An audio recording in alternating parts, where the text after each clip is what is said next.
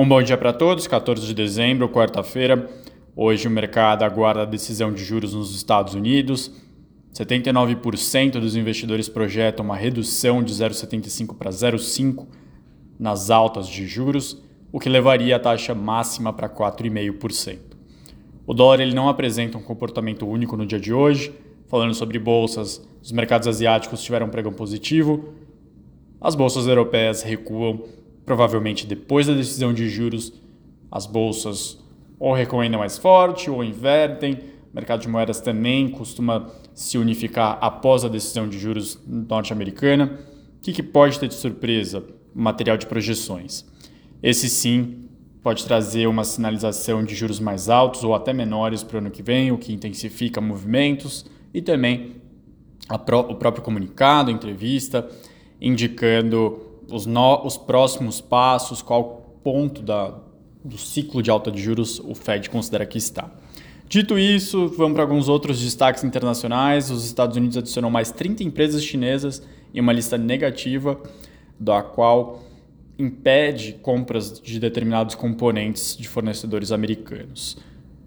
Obviamente, isso intensifica a guerra comercial em curso nos últimos anos entre os dois lados e traz um saldo final pior para o comércio mundial.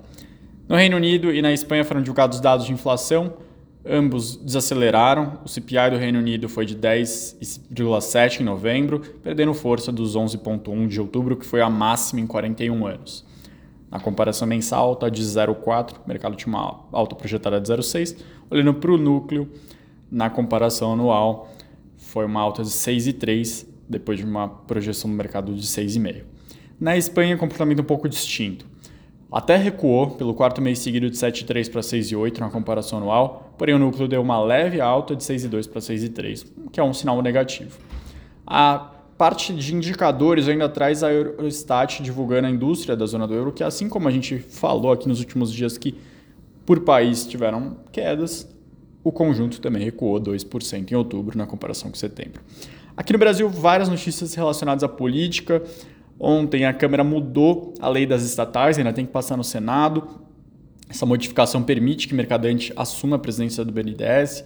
A proposta que estava em, em, tramitação no Congresso era simplesmente para alterar regras sobre gastos de empresas públicas com publicidade, iria aumentar o percentual.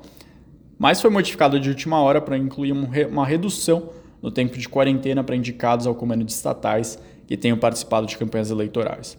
Então, isso foi aprovado por 314 a 66, segue então para o Senado. O presidente Lula confirmou a indicação de Mercadante ao BNDES, falou que ele vai ser importante para reindustrializar o país, também falou que é contra as privatizações, que quem quiser vir para cá venha, tem trabalho, tem projeto de investimento, mas não vem aqui para comprar empresas públicas porque elas não estão mais à venda. Mercadante declarou recentemente que pretende flexibilizar as taxas praticadas para financiamento de longo prazo prática que causou distorções bem negativas no governo Dilma e que nos últimos seis anos estava sendo bem elogiada depois da modificação do Temer da TJLP para a TLP, que tirou esses incentivos para o financiamento de bancos públicos, que trouxe boas práticas para o mercado financeiro e simplesmente direcionou o BNDES para empresas menores, enquanto as grandes iam ao mercado.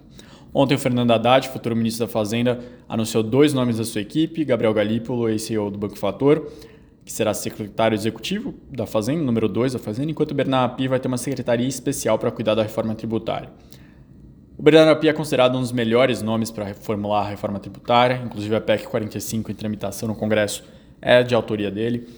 A API já sinalizou que vai modificar temas que criaram distorções nas propostas em tramitação no Congresso, tema, ou seja, alguns pontos foram modificados depois que começou a tramitação no Congresso e o API entende que tem que ser modificados aí o mercado vê com muito bons olhos essa sinalização. Por outro lado, Gabriel Galípolo ele defende temas bem polêmicos que o mercado financeiro considera bem negativos. Ele escreveu com propriedade um artigo esse ano falando em uma, uma criação de moeda única sul-americana, tema considerado bem ruim, dado que a gente tem economias instáveis, a gente vê o euro com dificuldade em, um, em economias desenvolvidas, a projeção é que teria ainda mais dificuldade uma moeda sul-americana, um banco central sul-americano. Galípolo é contra a independência do Banco Central e contra o teto de gastos, também temas queridos ao mercado. Sobre indicações, o broadcast traz que o Lula está entre três nomes para o Banco do Brasil. Seria a primeira vez que uma mulher ocuparia a presidência do banco, enquanto Gabriel Galípolo seria presidente do Conselho de Administração. Seriam os nomes Ana Paula Teixeira Souza, é, que é a diretora jurídica do Banco do Brasil, Lucélia Possar, que é, perdão, Lucélia Possar, que é a direção jurídica, a vice-presidente de controles internos de gestão de risco, aí sim, Ana Paula Teixeira Souza, e por último, o último nome cotado é o presidente da empresa de previdência privada do Brasil, a Brasil Prev, a Ângela Beatriz de Assis. O mercado ainda não tem uma avaliação sobre nenhum dos nomes em especial. Eu me despeço de vocês, um ótimo dia para todos e até amanhã.